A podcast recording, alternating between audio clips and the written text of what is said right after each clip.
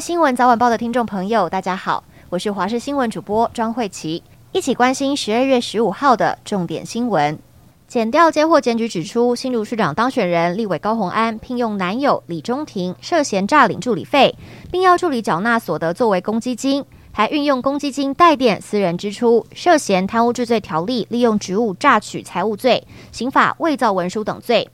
台北地检署今天以他自案被告身份传唤高虹安、男友李中庭、国会办公室主任以及王姓助理。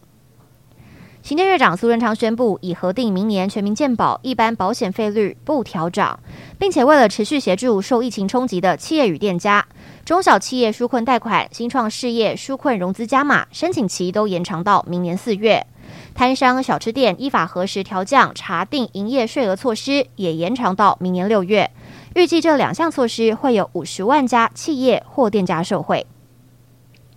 立委王世杰今天关切危害国安的资通讯产品是否有列清单，国安会秘书长顾立雄表示有清单，但没必要公布。而抖音主要是各自问题，按中国法律会被中国政府搜集，还有资安疑虑，应该进行揭露，让民众理解。至于私人部分要禁用，顾立雄认为兹事体大。彭博今天公布五十大年度风云人物，这项名为“彭博五十”的名单涵盖来自商业、金融、科学与科技、政治、娱乐等领域人士，名单包含台积电总裁魏哲嘉，其他上榜人士还有乌克兰总统泽伦斯基。美国出生的滑雪选手谷爱凌，TikTok 执行长周受资，女网名将小威廉斯，还有好莱坞巨星汤姆克鲁斯等。今天中午十二点零三分发生瑞士规模六点二地震，地震深度五点七公里，震央位于花莲县政府东南方二十九点一公里，最大震度花莲县五弱，其他除了东半部县市震度达到四级的范围多在中部以南。气象局指出，包含这次地震。今年以来，规模六以上的地震达到十二次，是一九九九年九二一大地震后的新高。目前是否能定义为地震活跃期，需再观察。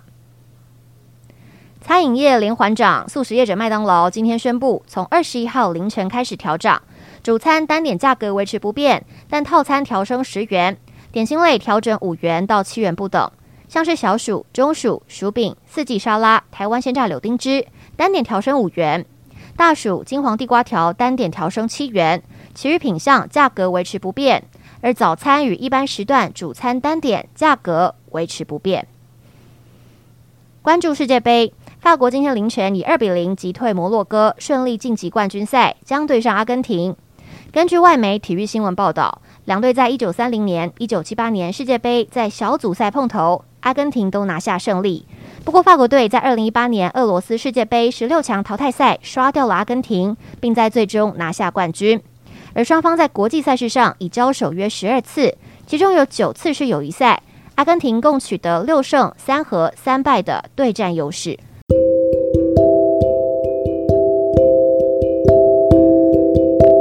以上就是这节新闻内容，非常感谢您的收听，我们下次再会。